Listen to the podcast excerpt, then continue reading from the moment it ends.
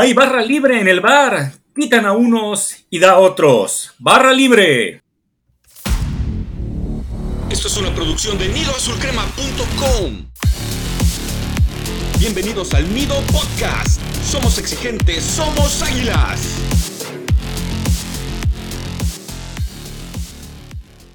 ¿Qué tal compañeros de la comunidad de Crema? Bienvenidos al octavo episodio de la octava temporada del Nio Podcast traídos hasta ustedes por su página favorita nioazulcrema.com. Nuestras amadas Águilas del América derrotaron por la mínima diferencia a los Pumas de la universidad y con esto pues se llevan los tres clásicos de, de este torneo, así quitando algunos mitos de que supuestamente había un entrenador en todo el mundo que solamente con América podía ganar los tres clásicos se desmiente nuevamente esto. Pero antes de hablar de lo, todo lo acontecido en este partido entre Águilas y Pumas y muchas cosas más, pues quiero saludar a mis compañeros que nos acompañan el día de hoy en esta noche de grabación. Slash y Charlie, ¿cómo están muchachos? ¿Qué tal Slash? ¿Qué tal Baster? Muy contento de, de ir al estadio y ver cómo se le ganan los Pumas. Tengo varias cosas que comentar extra cancha. Y bueno, pues por ahí me dicen que llegaron algunos deschinados al Pedregal. Así es, ¿qué tal muchachos? Eh, sí, se ganaron los tres clásicos. Eh, tengo dos comentarios para abrir este, que seguro será un capitulazo. El primero es que, ustedes lo saben, siempre fui de alguna manera creyente de que Mohamed mereció un mejor trato, de que me hubiera gustado que volviera, pero últimamente se mete muchísimo con la afición de la América. No sé si desde que está en Pumas ya se ha vuelto más sangrón. Hace poco estaba con lo de que ahí nos dio la vuelta. En esta ocasión resulta que hizo señas a la banca del América como que se había pagado el partido. Y me extraña de un tipo que normalmente era ecuánime, pero ya está sacando el cobre, así que Mohamed se puede ir mucho a Chihuahua. Y también quería preguntarles, muchachos, ¿les parece que ya es mucho mérito ganar los tres clásicos considerando que las Chivas son un asco, Cruz Azul es un asco y los Pumas son un asco. O sea, yo prefiero un torneo donde le ganes a Pachuca, a Toluca, tal vez a Santos y todos en calidad de visitante. Creo que eso vestiría un poco más, pero cuéntenme qué opinan al respecto. Siempre será importante ganar los tres clásicos. Eh, creo que ya el siguiente entrenador que venga, si no gana los tres clásicos, ahora va a ser vergonzoso no ganar los tres clásicos en vez de ser un triunfo ganarlos. Y sí, me gustaría, por ejemplo, que hubiera ganado el América en la, bombonera, iba a decir, pero en el Nemesio 10, la semana pasada me hubiera encantado verlos llorar allá. Obviamente viste en estos momentos más eh, ganarle equipos fuertes, los que ya mencionaste, también los equipos de Monterrey, que, que suelen ser equipos poderosos con planteles bastante nutridos, pero al final de cuentas, invariablemente que los tres rivales, Pumas, Chivas y Cruz Azul, estén en, una mala, mala temporada o con un pobre nivel futbolístico, hay que aprovechar. Si cuando están mal no les gana, pues en qué momento les vas a ganar. Así que no se me hace ya nada extraordinario de que un entrenador gane todos los clásicos, los tres clásicos. Simplemente si un, un, entrenador se pone a trabajar de forma seria, de forma organizada y los jugadores responden, pues se cumple con ese objetivo. No es un mérito increíble, pero es bueno ganarlos. Lo comento porque, o sea, más bien quiero hacer la, aclaración porque luego en la comunidad azul crema creen que uno, pues nada más está reventando por reventar. Pero a ver, la nómina que tiene el América, la plantilla, no se compara a la de los Pumas. O sea, hay como 10 veces más de costo entre una y otra. Los de Chivas con trabajo ya completan 11 para llegar al, clásico, con eso de que solo juegan con mexicanos y nunca tienen. Y bueno, ya saben que Cruz Azul es el único que podría equipararse en poder económico, pero con todos los dramas internos que traen y que los celestes suelen ver la camiseta azul crema y se paniquean entonces yo por eso preguntaba qué tanto mérito tiene ganar tres clásicos, más allá de que se agradece siempre y si hoy hubieran empatado o perdido, pues estaríamos muy enojados o muy encabritados. Pero digo, creo que hay que darle el contexto adecuado a estas victorias porque hay rivales más importantes que se nos indigestan más y como que esos pues volteamos a ver hacia otro lado porque no son tan populares, pero son los que más daño nos hacen torneo a torneo. Al final de cuentas, con eh, resultados como estos, tal vez no tan abultados como uno quisiera, pero al final de cuentas ganando los clásicos y ya tan constantemente como se está haciendo, nos estamos dando cuenta y mucha gente está dando cuenta que equipos sobre todo como Pumas, como Chivas, como Cruz Azul, pues siguen viviendo de la rivalidad con el América porque poco a poco van perdiendo protagonismo. Mientras que América, a pesar de que no se gana los títulos que se deberían y los que se desearan, pues siempre está peleando los primeros lugares, siempre clasifica, incluso pues clasifica directo a liguilla, cosa que los otros equipos pues a veces andan en un nivel aceptable y otras veces están por la calle de la amargura. Y hablando de estos equipos que viven del América, pues vamos a hablar de los Pumas que pues no pudieron con las Águilas de América en su visita al Estadio Azteca. Un partido en el que terminó por la mínima diferencia, como ya mencioné, 1 por 0, apenas un gol por la vía penal a cargo del cabecita Rodríguez, no por la vía penal, porque falló el tiro, pero el rebote le quedó exactamente para que el cabecita hiciera honor a su apodo y empujara de cabeza el remate luego de que fue atajado por Julio González, el arquero de Pumas. Un partido deslucido, ha sido la constante de varios de los partidos de la América, aunque también el rival no ha ido mucho. Siento que Pumas estuvo esperando demasiado tiempo atrás, a pesar de que tuvo más tiros a gol que el América, pero pocos tiros a la portería. Ahorita vamos a abundar un poquito más de que siento yo que eh, se está haciendo un mejor trabajo defensivo, a pesar de que la posición de la pelota mm, se está perdiendo un poco en, en, comparación de los otros rivales, pero ya no se está llegando tanto, no se está apedreando el rancho tanto a Malagón como torneos pasados, ya sea Jiménez o Ochoa. Este partido, pues, empezó a tambor batiente cierto punto con un gol de Henry Martín que al final fue anulado. El VAR, pues a veces nos da, esta vez nos quitó ese gol de Henry Martín, que híjole, a mí me hubiera dado mucho gusto que Henry volviera a la senda goleadora. Recuerden que es el, el actual o el último campeón de goleo del fútbol mexicano, después de una lesión que lo mantuvo alejado bastantes partidos pues era un gusto verlo anotar, sin embargo, pues fue invalidado esto por una supuesta falta previa, aunque al parecer se dice que hubo una falta también sobre Henry Martín, pero pues eso no se pudo revisar. Posteriormente, pues Pumas tuvo mayor dominio de la pelota, sin embargo, no lo pudo reflejar en jugadas muy realmente peligrosas, únicamente dos tiros a portería de los Pumas, después de creo que entre 14 o 15 tiros en total. Eso quiere decir que el aparato defensivo de América funcionó mejor que en otras ocasiones, no dejó llegar tanto. Posteriormente, América tuvo más oportunidades claras, hubo una, un tiro al poste de Leo Suárez que al parecer, salvo que ahorita Charlie que lo vio en el estadio, eh, siento que se vio un poco sobrado al momento de, tirar, aunque creo que quiso asegurarla demasiado. Asimismo, un partido que también terminó bastante ríspido, hubo varios conatos de broncas, recordando algunos de los duelos en los 80s y 90s en los que había bastante, bastante eh, pasión desbordada y desmedida en algunos partidos terminando en los golpes. En esta ocasión, pues únicamente con Nato, pero bastante, bastante subido de tono, muchos amonestados y al final, pues realmente Pumas no en ningún momento siento yo que puso en riesgo la ventaja y posterior victoria de nuestras amadas Águilas del América, llevándose el tercer clásico de este torneo por 1 a 0 en contra de los gatitos Pumas de la universidad. ¿Cómo vieron ustedes el partido, muchachos?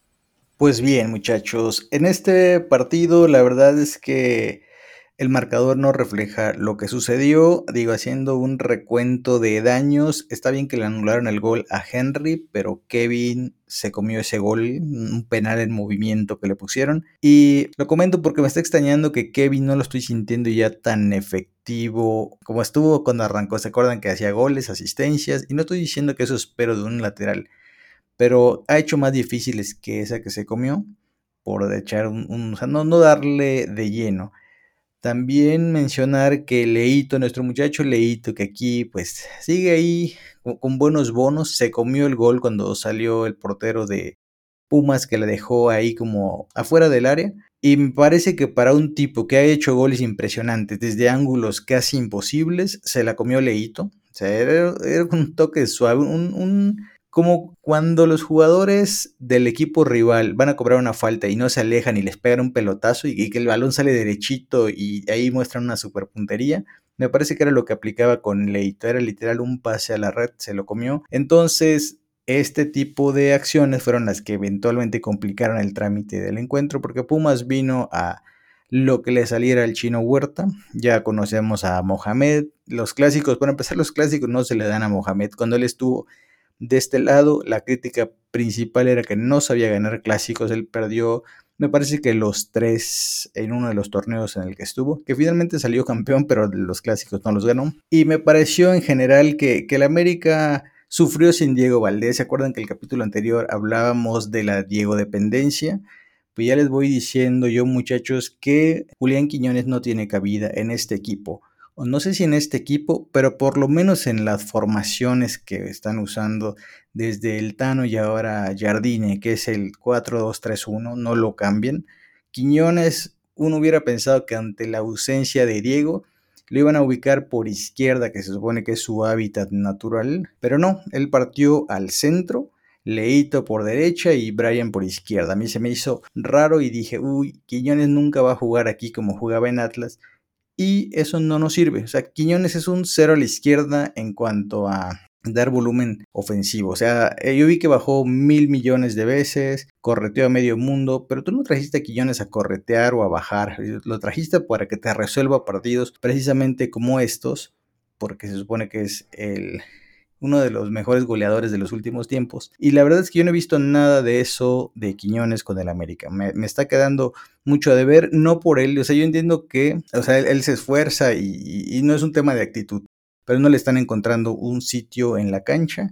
Así que me, parece que fue una compra exagerada del América y se pudo ver evitado. Digo, ya sé que si en liguilla se destapa van a decir, ¿te acuerdas cuando criticaste a, a Quiñones por enésima vez? Pues bueno, si llega ese momento me tragaré mis palabras, pero de momento no le han encontrado la posición ideal. Me decepcionó un poquito Brian, digo, lo vamos a hablar en línea por línea, muy poquito de Brian. Leito muy poquito y en general me parece que Jardine no, no está teniendo tantas variantes, ¿no? Como que la formación es la misma todos los días y eso pues no sé qué tan bueno sea a la larga porque no todos los jugadores dominan ese sistema como parece. Y por último muchachos, yo creo que Richard Sánchez ya está borrado de este equipo. No le gusta Jardine no está jugando el paraguayo. Y se acuerdan con Solari igual empezó, tampoco jugaba. Entonces como que llevan técnicos recientes a los que no les gusta Richard. Así que poco a poco se está viendo esta mentira llamada el cachorrititito, que es un tipo que no, no puedes confiar en él para siempre. O sea, es, si está de buenas juega bien, si no es un cero a la izquierda y que bueno que los técnicos ya lo están notando. Correcto, y bueno, eh, sobre el partido quiero comentar que, que sí, lo de Mohamed, eh, bastante triste y patético y la verdad que él planteó un partido bastante defensivo. Sí dominó Pumas el balón gran parte del partido, pero Malagón no tuvo ni una de peligro, por ahí tal vez un disparo, pero realmente el América nunca sufrió atrás. Y había como 15 de Pumas defendiendo, dásela al chino Huerta a ver si resolvía el partido y pues no, así no se puede. El arbitraje muy pobre para los dos equipos. Si, eh, si Henry Martín, compañeros, le hubiera pegado en la cabeza realmente al jugador de Pumas, entonces mi pregunta es, ¿por qué no se hizo el protocolo de conmoción? Cuando se quedó ahí muerto y entraron como 50 doctores a verlo, obviamente fue una jugada de marrullero esperando que llamaran al árbitro al bar. Sucedió y no sé si se vio en la transmisión, pero en el estadio se vio que inmediatamente que el árbitro fue al bar, el jugador se levantó como si nada, se fue ahí al medio campo. Entonces claramente fue una jugada de marrullería. Yo sé que eh, mucha gente defiende ese tipo de jugadores. Yo odio a los equipos marrulleros, odio a los entrenadores marrulleros, odio al estúpido Nahuel Guzmán, pero bueno, eso no tiene nada que ver ahorita. Pero este jugador de Pumas, que no sé quién haya sido, que casi quiebra a Henry, por cierto, si realmente le hubieran pegado en la cabeza como se supone que pasó, eh, entonces ¿por qué no hicieron el, protocolo de conmociones? Esa es mi pregunta. Y bueno, eh, y ya fuera de cancha, rapidísimo, no voy a quitar mucho tiempo, pero sí quiero platicarles, compañeros, que tenía mucho tiempo que no me tocaba un ambiente como el de este partido. La entrada fue un relajo, la salida fue un relajo. Siempre que viene Pumas a las Azteca, siempre pasan cosas extrañas. Hubo violencia en las tribunas, olor a marihuana por todo el estadio, hubo portazo, la salida fue un desastre. No, o sea, cuando Pumas visita la Azteca, la cosa se pone kafkiana. O sea, no sé cuál sea, si la suma de, de, las barras de la América con las de Pumas, o el horario, o, sea, no sé, la verdad que no sé qué es lo que pase, siempre, pero siempre que viene Pumas, pasan cosas extrañas. Llovieron vasos desde los palcos, o sea, cosas que generalmente no pasan. Muy triste. Y el tema del Fan ID, por donde yo entro, me revisan, eh, eh, paso mi Fan ID y cuando entro tengo que volver a pasar el Fan ID dentro del estacionamiento, que está dentro del, ya, ya del estadio. Entonces, el Fan ID pues realmente no, no funciona, porque en teoría, si a mí me registran, si me vuelven a registrar, ya debería parecer que ya me registraron, ¿no? Que ya, ya estoy en el estadio. Entonces tú puedes entrar cinco o seis veces y cinco o seis veces vas a entrar y te van a revisar. Entonces el Fan ID no sirve para nada porque realmente no saben quién está en el estadio. O sea, si puedes pasar 10 veces, o sea, no hay como que una palomita da de, sí, este, fulanito de tal ya entró al estadio y sí está físicamente aquí, ¿no? Entras y sales las veces que quieras y el Fan ID te reconoce las veces que entres. Entonces, eh, muy, muy, muy patético el tema de la liga, muy patético el tema del arbitraje. La cosa no, no está bien en la liga en general. Y bueno, pues si, si los directivos no cuidan a la gallina del huevo de oro, pues luego se van a estar lamentando. Así es, Charlie. A mí, me gusta mucho que des tu punto de vista desde el estadio, porque luego lees en redes sociales que el americanista de la capital no existe, que no va, y que si el América jugara en Chiapas, en Tabasco, en Monterrey en Coahuila estaría lleno siempre, porque la realidad es que no saben el relajo que a veces es ir al Estadio Azteca. Y cuando vas una vez, tú ni lo notas porque es la emoción de que vas a ver a tu equipo. Cuando vas 100 veces, 200 veces, 1000 veces, como es el caso de Charlie, evidentemente ya eh, notas cosas que dices, oye, es que esto no está padre, debería ser mejor. Entonces no es tan fácil ir al Estadio Azteca seguido como la gente cree. Repito, si vienes una vez, un fincito de semana a ver al América, obviamente ni te vas a enterar, vas a ver la fiesta y vas a ser parte de ella. Pero vente 100 veces seguidas a ver si la número 100 va a ser igual de divertida que la primera. No, no lo digo por criticar a nadie, solo es para comentar cómo es el, show, porque luego muy a la ligera se dice, es que la gente de la capital no va al Estadio Azteca y no es tan, tan como lo pintan.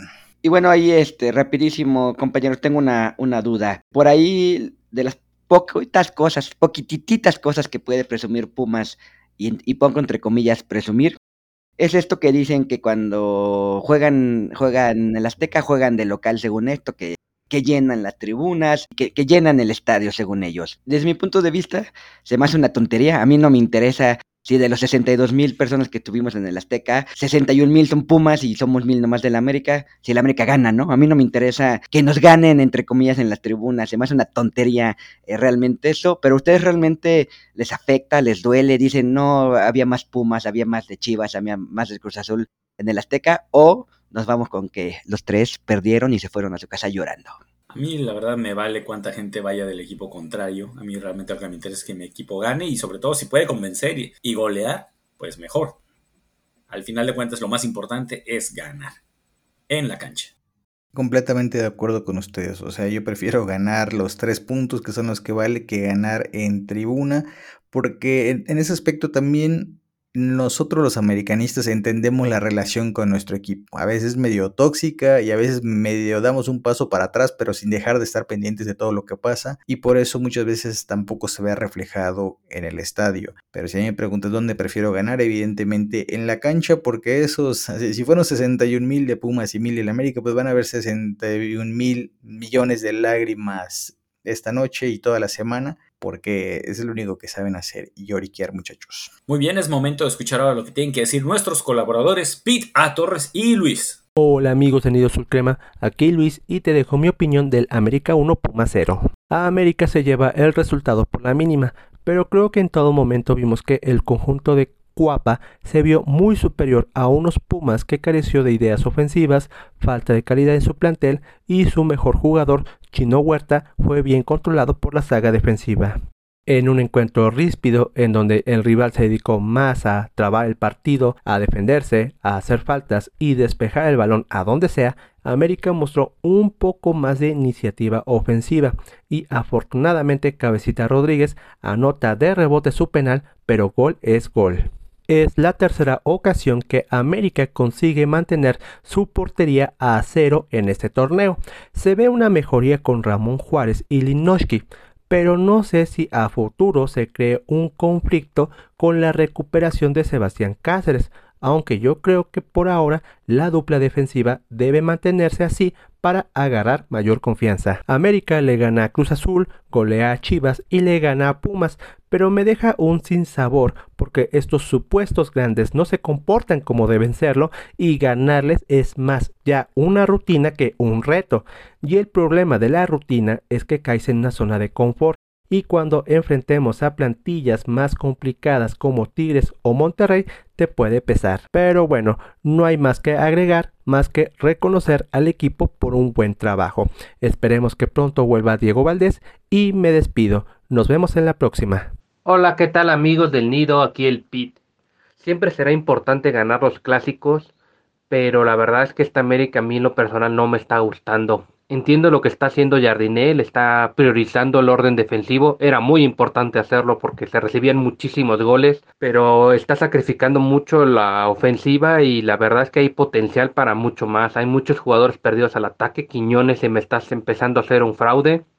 Está dejando mucho de ver después de las primeras jornadas. Cabecita Rodríguez y Henry Martin obviamente todavía tienen que recuperarse al 100. Es bueno que ya estén estresando y anotando que les anulen los goles pero sí, el ataque está muy chato ahorita y va a ser muy difícil. Lo bueno es que sí hay orden y sí es importante que el equipo mantenga esa dinámica ganadora y porque es mejor trabajar así. Pero sí, en este momento esta América no me convence, pese a los triunfos en los clásicos. La verdad es que sí queda mucho trabajo por hacer de cara a la liguilla. Un abrazo. ¿Cómo están amigos de Nido Podcast? Les saluda a Torres. Nuevamente 3 de 3 en clásicos. Esto mm, realmente se ha venido haciendo una buena costumbre en las últimas temporadas. Esperemos que el buen paso siga de esta forma, que se continúe en la parte alta de la tabla. Se ha cumplido en cuanto a ganarle a los rivales más odiados en la temporada. Este costó un poco más de trabajo. Pumas es siempre combativo cuando enfrenta a América en relación a los otros dos equipos que hay que ganarle siempre.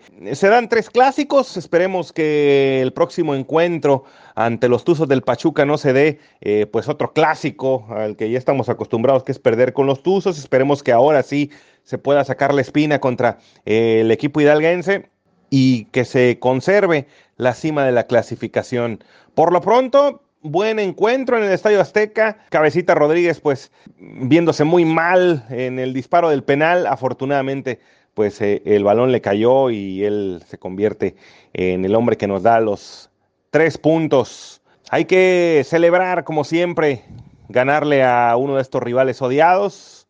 Bien por América y pues ya a manejar con más tranquilidad lo que resta de la temporada. Quedan siete partidos siete partidos más para que concluya eh, la fase regular y hasta ahora los números de, de Jardine al frente pues han sido mejor, por lo pronto mejor de lo que yo pude haber esperado. Un saludo a todos amigos. Es momento también ahora de entrar a nuestro análisis de línea por línea. Vámonos con la portería, Charlie. Como comenté hace rato, Malagón la verdad que no lo sufrió. Qué bueno que pudo jugar. Creo que si hubiera estado Jiménez hubiera pasado lo mismo. O sea, Pumas realmente no atacó. Y como bien comentaste, Beister, esto también se debe al buen trabajo que hizo la defensa. Creo que fue de los mejores partidos que hemos visto a la defensiva. Yo en el previo puse que Kevin Álvarez tendría una dura tarea con el Chino Huerta, que venía jugando muy bien. La verdad que creo que el Chino Huerta pues se desinfló totalmente. No sé si le dio miedo eh, los 61 mil Pumas en el Azteca o no sé qué habrá pasado. Pero se perdió totalmente. Kevin Álvarez se lo comió en, en el primer tiempo y en el segundo tiempo lo mandaron del lado de Luchito Fuentes y el Matusalem lo hizo ver el polvo. La que el chino Huerta terminó enojado, frustrado y hasta jugando en el centro porque ni por ninguna por las dos bandas pudo, porque nuestros laterales muy bien. Y en la central estuvieron Ramón Juárez e Igor Lipnowski, que increíblemente eh, mantuvieron un cero en un clásico. Y ahí van, ahí van. Me sorprende mucho que esta defensa que creo que nadie nunca en la vida nos hubiéramos imaginado que en el Apertura 2023 Igor Lipnowski y Ramón Juárez iban a ser nuestros defensas titulares e iban a, a dejar en cero a Pumas. Eh, las que me da mucho gusto por, por, los cuatro jugadores que están ahorita en la defensa. Hacía falta que jugaran varios partidos juntos, que se fueran afianzando y creo que ya no, ya no sufrimos tanto por arriba. Por ahí sí Pumas tuvo un par de que remataron desviados del marco, pero varias salvó Igor, varias salvó Ramón Juárez. Como comenté, tanto Kevin Álvarez como Luis Fuentes hicieron lo que quisieron con el Chinito Huerta yo creo que algo que también jugó en contra del chino Huerta fue las declaraciones en el, episodio anterior de mi carnal La Torres que dijo el infladísimo chino Huerta, pues tu boca de profeta realmente no pasó, como dices tú, gran cosa. Con este tipo, el chino Huerta, en, gran parte es por el buen trabajo hecho por la defensa y un trabajo bastante estable también hecho por el mediocampo, que es la siguiente línea, donde podemos ver que, como ya mencionó Slash hace un momento, pues Richard Sánchez sigue borrado o tiene muy poca participación. Nuevamente saltaron como titulares Álvaro Fidalgo y Jonathan Dos Santos, donde este último siento que fue el que tuvo mejor participación, tuvo varias intervenciones muy buenas apoyando sobre todo eh, el costado de Luis Fuentes y apoyando también a los centrales. Tuvo para ir una pérdida de balón un poco arriesgada que al final no terminó en, un ataque importante de Pumas, pero fuera de eso se distinguió Jonathan por eh, tener un 95% de pases acertados, así como un pase clave en una oportunidad que tuvo, si no me equivoco, fue la, única que pudo tirar a gol eh, Julián Quiñones, sin embargo, pues no pasó nada, pero fue una buena intervención ahí. Eh, de igual forma, eh, perdió muy pocos balones, únicamente tres balones perdidos por Jonathan Dos Santos, quien yo siento que ya se afianzó completamente como titular en la contención, y pues acompañado de el asturiano Álvaro Fidalgo, que si bien no lo hizo tan mal, sigue aún este, sin mostrar gran cosa. Tuvo un 89% de pases acertados, pero sabemos que son irrelevantes prácticamente, sigue arrancando demasiado atrás. Hubo eh, ocasiones que yo veía que el propio Malagón era quien le ponía los balones en el primer cuarto de cancha a eh, Álvaro Fidalgo, que siento yo que es el que debería ser de volante mixto, así que no siento que deba estar tan atrás arrancar tan atrás Álvaro Fidalgo. De igual forma, pues realmente no tuvo eh, intervenciones muy relevantes al frente y lo que sí, perdió 14 balones. Eh, ahora imagínense, si estamos hablando de un tipo que suele arrancar de muy atrás y pierde balones en zona de seguridad, con un equipo realmente peligroso y no eh, parchado y armado al, como Dios le dio a entender a la directiva de Pumas como este cuadro universitario, pues tal vez hubiera generado algo más de peligro. Afortunadamente, pues el bajo nivel de juego que ha mostrado Álvaro Fidalgo en este en este partido, pues realmente no, no afectó tanto. Y pasando a la siguiente línea, que normalmente hablamos del tridente ofensivo de Diego Valdés, Brian Rodríguez y Leo Suárez, pues en este caso, pues el chileno y el mejor jugador actualmente del torneo, pues por cuestiones de, del universo, si quieres, Slash. Eh, no pudo tener participación, decidieron guardarlo, tal vez mm, vaticinando que Pumas no era un equipo que realmente fuera a poner en mucho peligro al América, prefirieron guardarlo para el siguiente encuentro. Tenemos que Brian Rodríguez, porque quedamos que ya no íbamos a poner apodos, nada de Rayito, nada de Rodríguez ni nada. Brian Rodríguez tuvo un encuentro flojón, pocas participaciones de los dos, tanto Leo Suárez como Brian Rodríguez no tuvieron demasiadas intervenciones, únicamente 43 toques por parte del uruguayo y realmente tuvo un par de, de oportunidades de tocar línea a fondo, pero pues sabemos que uno de los grandes pecados del uruguayo es no saber definir, ya sea para poner una asistencia o para ver de cara al arco. Y eso se vio reflejado mucho en una combinación que hizo con eh, Julián Quiñones, que le habían puesto prácticamente para que fusilara, pero también tenía oportunidad de rezársela al colombiano. Decidió eh, definir el uruguayo y pues vimos que Quiñones hizo un berrinche en el área. Este, más adelante vamos a hablar de eso. Por el otro lado, Leo Suárez, partido bastante discreto del argentino, únicamente 37 participaciones. Tuvo para vestirse de gloria y poner el cerrojo definitivo con el 2 a 0, pero sin embargo, en ese, en ese balón perdido que tuvo para poder clarear tanto a los defensas como al arquero de Pumas, terminó reventándolo en el travesaño y pues se perdió la oportunidad más clara que tuvo el argentino y pues el América fuera del gol en el segundo tiempo. Así que actuación discreta de nuestra línea ofensiva del medio campo. Excelente muchachos. A ver, me voy a robar el micrófono un ratito, voy a tratar de ser breve. Me regreso un, un poquito a Fidalgo. Estuve leyendo a lo largo de la semana, incluso lo dijeron en la, transmisión, que Fidalgo es el jugador que más pases da en terreno enemigo, o sea, pases correctos cruzando el a campo rival, ¿no?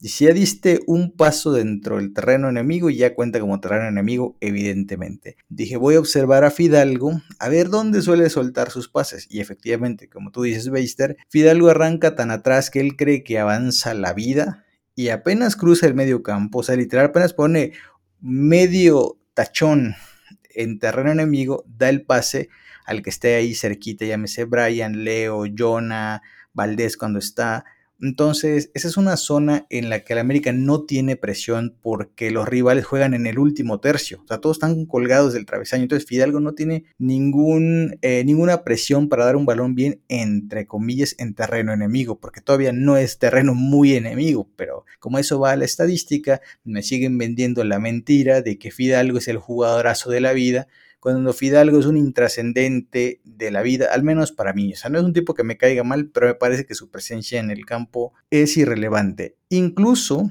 para que vean que no soy el único hater de, de Fidalgo, lo dijo Peláez en la transmisión. Dijo que le gustaría verlo un poquito más arriba, con pases más interesantes. O sea, fue un comentario muy rápido, de esos que pasan desapercibidos y si no estás prestando atención a lo que dicen los comentaristas. Y en este caso viene de alguien que sí jugó fútbol, que sí sabe de lo que habla. Entonces, también a él le está quedando corto Fidalgo. No sé, hay gente que se deja deslumbrar por estadísticas como esa. La verdad, yo esa sí no la compro. Ustedes saben que me gustan las estadísticas, pero esa sí de los pases en terreno enemigo no la compro porque Fidalgo ni pisa el área, ni dispara, ni da asistencias, ni da pases clave. O sea, son pasecitos apenas cruzando como para que cuenten ya como, como pases en terreno enemigo. Así que eso es lo que quería decir sobre Fidalgo. Y antes de pasar a la delantera, muchachos, les traigo una pequeña sorpresa. Nos dejaron dos comentarios en tanto en Apple Podcast como en Spotify que se los quiero leer porque son muy interesantes. Uno es un ataque frontal y, directo. Entonces voy a, vamos a leer el primero, el de Apple Podcast, que es de nuestro amigo Rafael HA.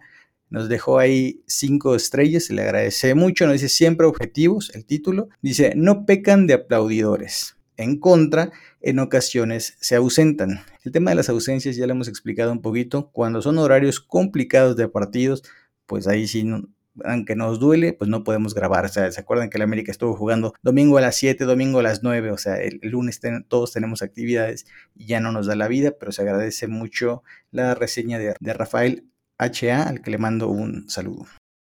Y la segunda, muchachos, el ataque frontal y directo, dice Diego Flores, que este nos los dejó en Spotify. Acuérdense que debajo de cada episodio, en la aplicación, si le pinchan, va a aparecer qué opinas de este episodio y siempre nos pueden dejar comentarios. Le pueden contestar a Diego si quieren, porque nos dice lo siguiente. Me gustaba mucho su podcast desde hace casi dos años y medio que los encontré. Pero cada vez se vuelven menos objetivos, putean por putear al que le toque cada semana. Triste, pero bye. Y nos pone una carita triste. Y la verdad es que no, yo siento que no puteamos por putear. Pasa que a veces nos pasamos de exigentes, pero siempre buscando el bienestar de la América. Pero yo le agradezco a Diego todo este tiempo que nos ha escuchado. Y espero que lo siga haciendo porque aquí, pues todo el mundo entiende su americanismo a su modo, ¿no? Tal vez para él puteamos más de lo que a él le gustaría, pero siempre es buscando el bienestar de la América. O sea, intentamos no reventar por reventar, pero bueno, yo le agradezco mucho a Diego y a todos los que se animen a dejarnos un comentario. No sé si alguno de ustedes quiera complementar con este ataque, muchachos. Pues aquí a nuestro atacante número uno que nos dejó este comentario, pues si se va, es bienvenido a regresar cuando quiera. No lo vamos a putear porque se haya ido, pero nuestro eslogan es somos exigentes, somos águilas, así que si nuestros jugadores o nuestro cuerpo técnico o directiva no lo está haciendo bien, no nos vamos a quedar callados.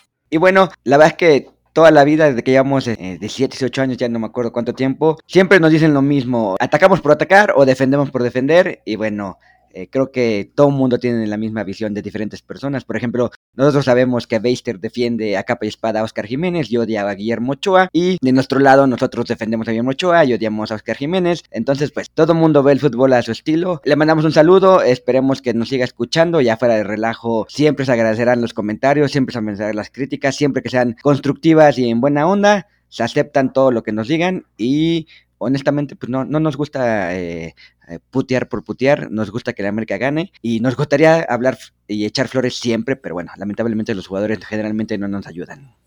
¿Y dónde está Ochoa? ¿Dónde está su héroe?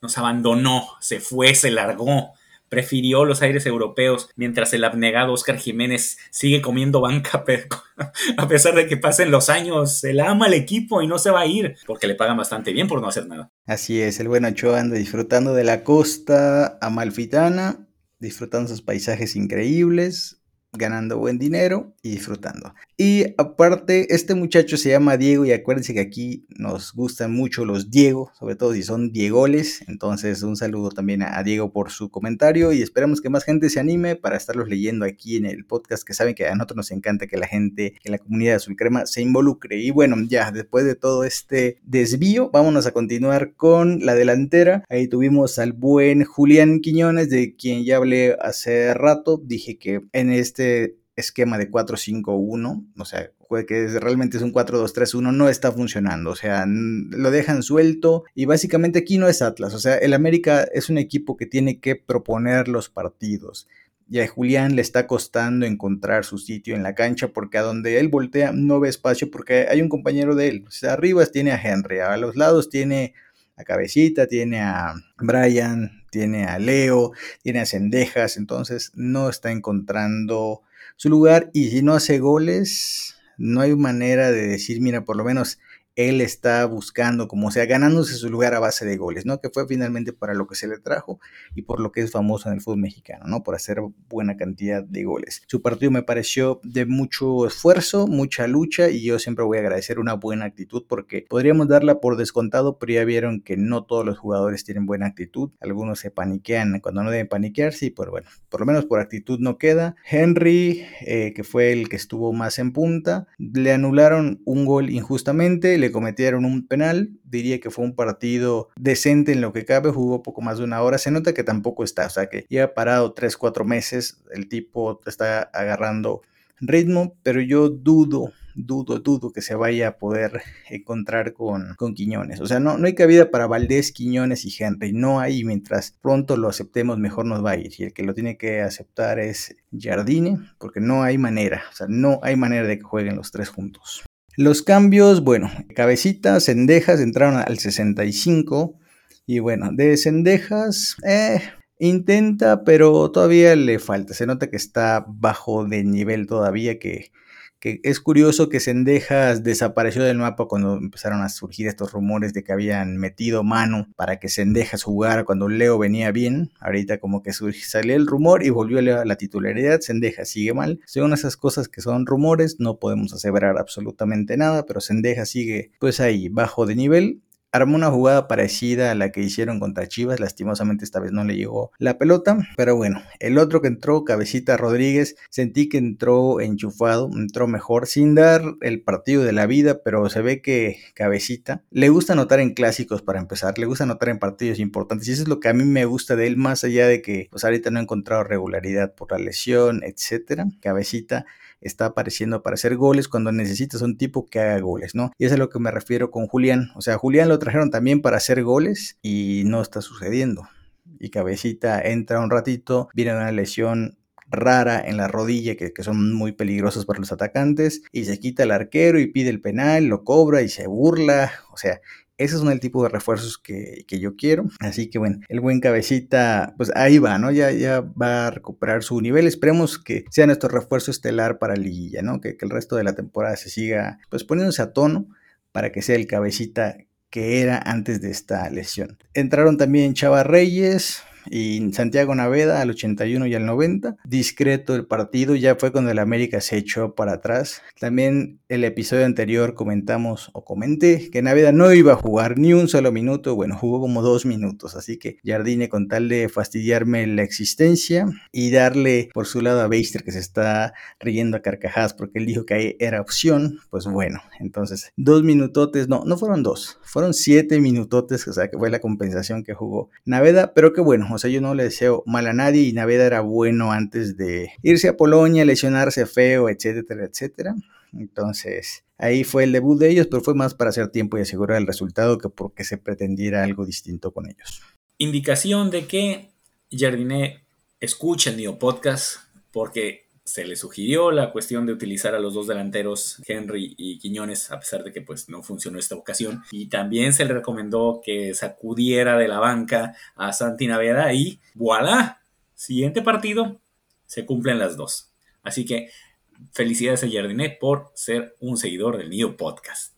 Y es momento de la sección favorita de muchos, que son los héroes y los villanos de este triunfo de América sobre los Pumas de la universidad. Y pues en este caso, como fue una victoria, pues vamos a empezar con los villanos. Si no les molesta, voy a empezar yo. Como mi mención horrorífica, pues se la voy a dar al partidito hecho tanto por Leo Suárez y Brian Rodríguez. Con la ausencia de Diego Valdés, pues uno esperaría que quienes cargarían con el peso de la generación de jugadas al ataque, pues iban a ser nuestros volantes extremos. Sin embargo, muy poco de ellos. Leo se perdió una increíble. Brian tardaba mucho en decidir al, momento de, ahora sí que saber si tirar, si pasar. Y pues eh, realmente terminaron siendo irrelevantes y muy intrascendentes. No pasó gran cosa con ellos y el villano del partido es ni siquiera, no es nadie del América, no es ningún jugador, ningún entrenador, no es nadie, es la transmisión de tu DN de este partido. Está bien que quieran promocionar la pelea del Canelo Álvarez, pero a mí no me interesa que me estén interrumpiendo cada cinco minutos con cápsulas de cómo se está poniendo los guantes, cómo se está poniendo desodorante, cómo está saludando a la familia, cómo está yendo al baño, no me interesa. Incluso no sé si no, creo que tú, Slash, si, si lo viste por la televisión, hubo un una cápsula, si no me equivoco, fueron un poco más de tres minutos. Tres minutos, en las que una, una llegada eh, de peligro del América que este, le cedieron a Julián Quiñones y remató mal, pero pudo haber caído un gol y ellos estaban completamente poniendo la atención al, al, calentamiento, ni siquiera a la pelea, al calentamiento del Canelo Álvarez. Si yo me pongo a ver el partido de la América, yo quiero ver el partido de la América ya suficiente tenemos con la publicidad ahora para que nos estén interrumpiendo con otro programa que a lo mejor ni siquiera me interesa ver. Soy seguidor del Canelo Álvarez, pero en este momento yo quería ver mi partido de la América y que no me estuvieran interrumpiendo. Horrible la transmisión y ese detalle de tu DN que para mí es el villano del partido. Correcto, bueno, gracias a Dios no, no, no vi la transmisión porque además de que odio a Vaca, eso de las peleas es, es es nefasta, la verdad que sí, como dices, vemos desde cómo se levanta a desayunar hasta cuando se termina la pelea, es, es absurdo, pero bueno, en mi caso, los villanos, ya comentaron muy bien en línea por línea, así que no me voy a extender. Leo Suárez, eh, la mención horrorífica, la verdad que tenemos varias semanas peleando de que esté de titular, le estamos dando todo el apoyo, el respaldo del nido azul crema. No quiero que quedemos como Luis con Brian eh, Rodríguez, pero si Leo sigue así, así nos va, así nos va a dejar. Entonces la misión horrorífica para el buen Leo. Y el villano del partido, creo que en esta ocasión se la voy a dar a Fidalgo. Creo que fue uno de los partidos más pobres de español. Ya lo hemos también mencionado en, los últimos dos, tres episodios. Viene a la baja desde la semifinal contra Chivas y no se ve para cuándo aparezca. No sé, compañeros, si ustedes lo vieron, porque realmente no entendí quién, quién, quién se supone que la hacía de Diego Valdés, si Leo o Fidalgo, porque los dos o estaban en la banda o estaban en el centro, están chocando entre ellos, traían un relajo y dieron un partido bastante pobre. Pues coincido contigo, Charlie, pero un poco a la inversa. Yo le voy a dar la mención horrorífica a Fidalgo por lo que ya mencioné, que a mí no me va a engañar con sus pasecitos ridículos cruzando un centímetro a terreno enemigo. La verdad, es un tipo que no pesa, pero lo voy a decir por tercer episodio consecutivo, solo porque es blanquito, giverde, español y que sale a decir cuánto le duelen las regadas, por no decir otra cosa que hace, nadie lo critica. Así que bueno, Fidalgo es mi mención horrorífica y el villanazo, Leito, tristemente es Leito, uno esperaría que el tipo que tiene el pie fino y no está Valdés, y es que Leito tampoco es un chamaco de 22 años, tiene dos buenos 25, 26 por ahí, ahorita no me acuerdo, que ha demostrado el talento suficiente para poder hacerla un partido,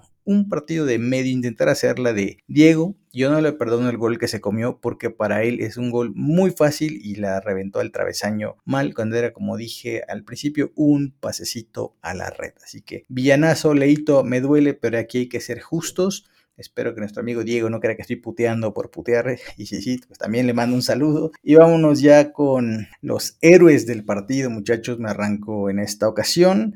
Mención honorífica, a pesar de todo lo que dije de Quiñones, se la voy a dar a él porque mostró actitud y corrió literalmente los 90 minutos. Ayudó un montón en tareas defensivas, cosa que ni Jonah ni Fidalgo hacen. Yo vi a Quiñones retroceder como, como por momentos hacía el cabecita el torneo pasado. Entonces, por su sacrificio, por su buena actitud, por burlarse de los rivales, son cosas que a mí me llenan el corazón, especialmente cuando se trata de odiosos como los Pumas, así que le reconocemos el esfuerzo a Quiñones, más allá de que no tiene cabida cuando juegan Valdés y Henry. Y bueno, el héroe del partido, como dije también hace rato, Cabecita lo trajeron para hacer goles en partidos bravos y él hace goles en partidos bravos. Creo que fue incluso más divertido que hiciera el gol como lo hizo, o sea, que, que, tuviera que hacer el contrarremate se vio más dramático, pero creo que eso ayudó a que se lo gritara más al arquero, este, que lo estuvo provocando antes del penal y luego el cabecita le contestó. Y bueno, el, que ríe el último ríe mejor, como dicen por ahí, así que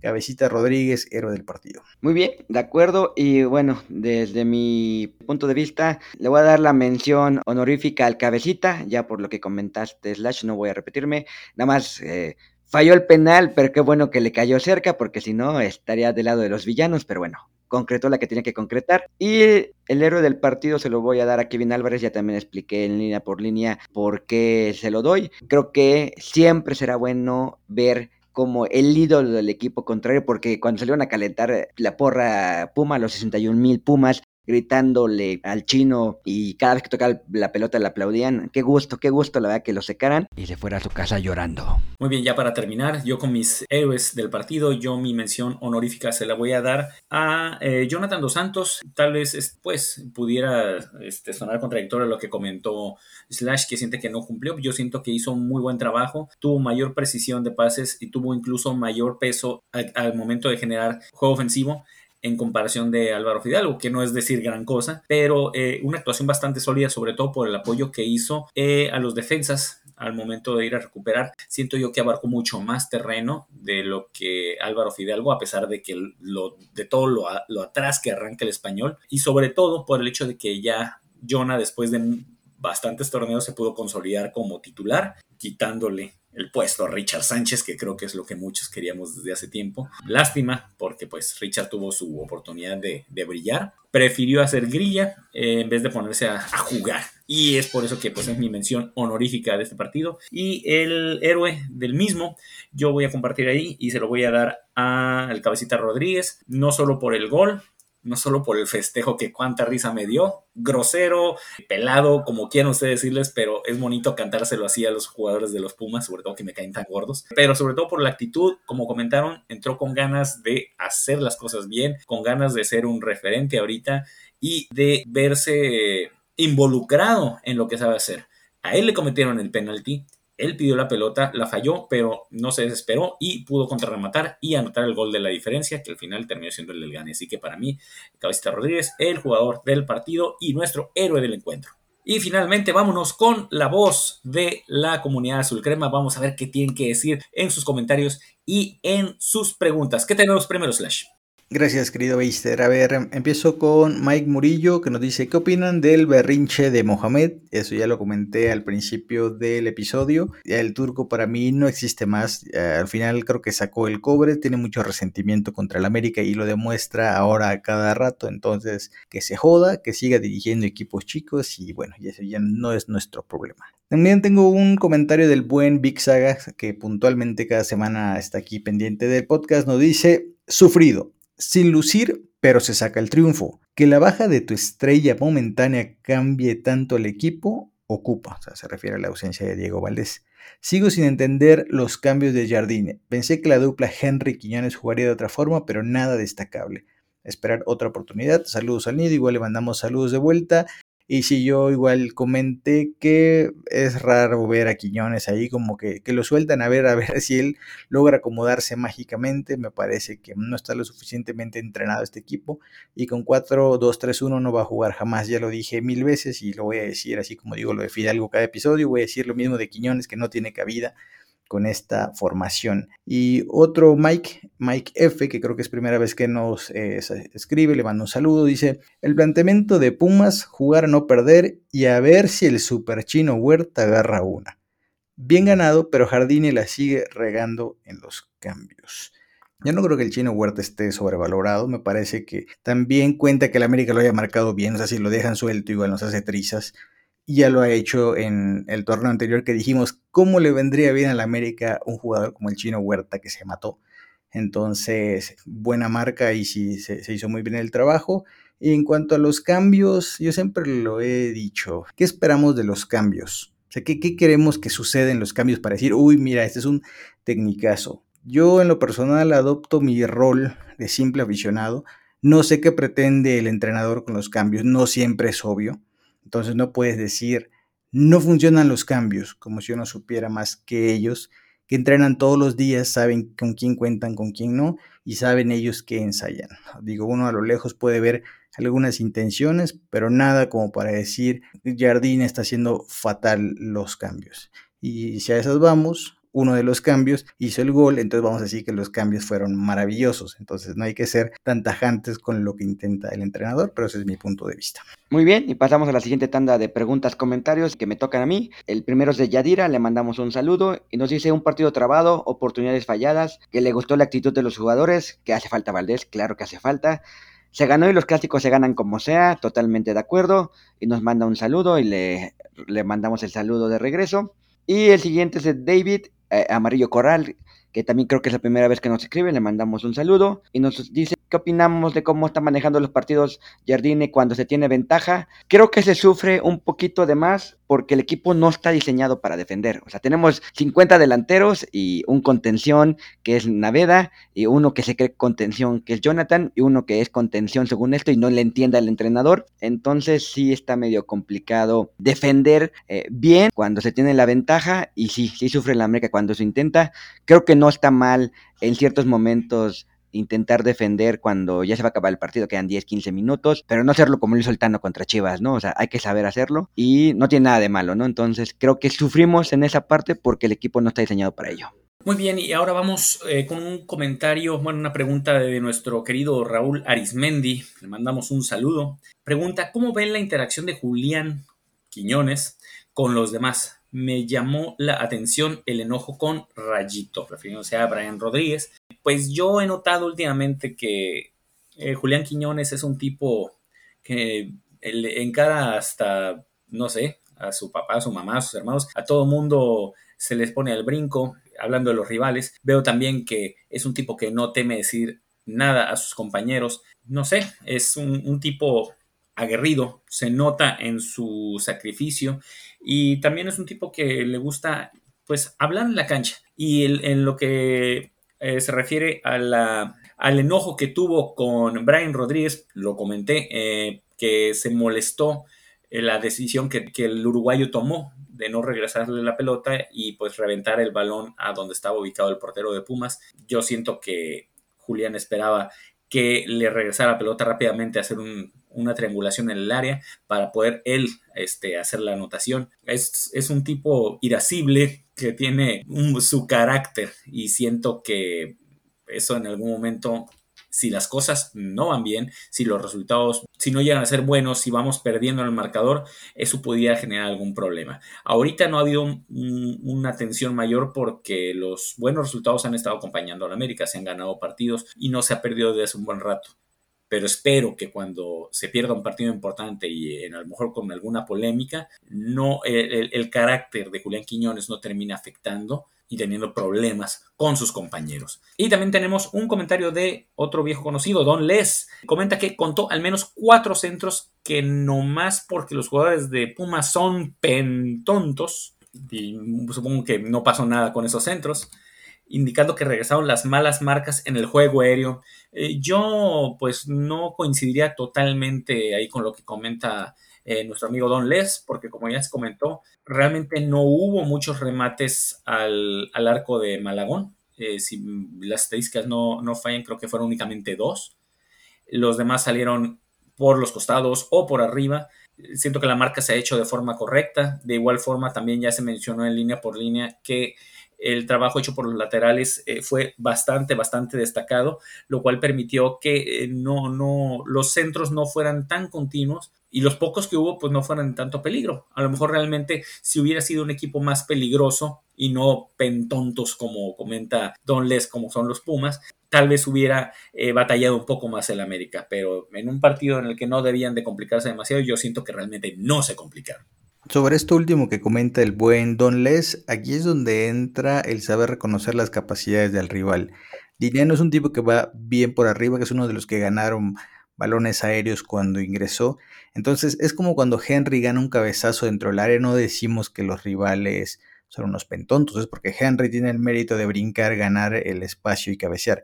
Lo mismo pasa cuando los delanteros rivales son mejores por lo menos tienen buenas características de juego aéreo. No podemos pretender que nuestros jugadores no pierdan nunca un duelo o si lo pierden son unos idiotas, porque entonces cada partido solo tendríamos 11 villanos, nunca habrían héroes porque pues nadie hizo un partido perfecto, ¿no? Entonces también hay que saber reconocer lo que hace el rival y cuando tiene jugadores que en algunos aspectos son mejores que los tuyos, que en el fútbol mexicano es bastante común que el rival tenga algún jugador interesante, entonces yo lo veo más así, hay que saber reconocer cuando te están ganando genuinamente y cuando es una idiotez, por ejemplo, como cuando las pierde Cáceres, que las regala. Bueno, eso no se puede comparar contra perder un duelo aéreo porque el rival brincó mejor o tiene más colmillo que tu defensor. Eso no es un error, simplemente es picardía del rival, pero bueno, yo así lo veo, muchachos.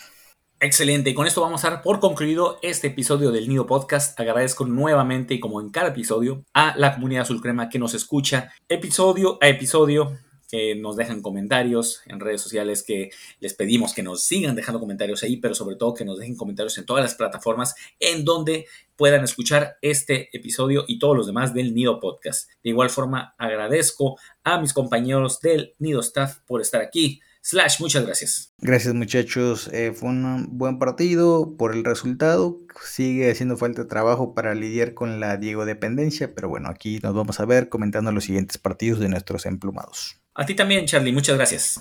Muchas gracias compañeros y bueno, para los que no no conocen bien la producción de este podcast, pues es un poquito complicado ponernos de acuerdo. Eh, les agradezco que me hayan esperado de mi travesía de cinco horas para poder salir del estadio. Y un gusto haber ganado los tres clásicos. Un gusto, no saben que la, que la afición que más odio en la Liga MX es a la de Pumas. Al equipo no tanto, me da igual.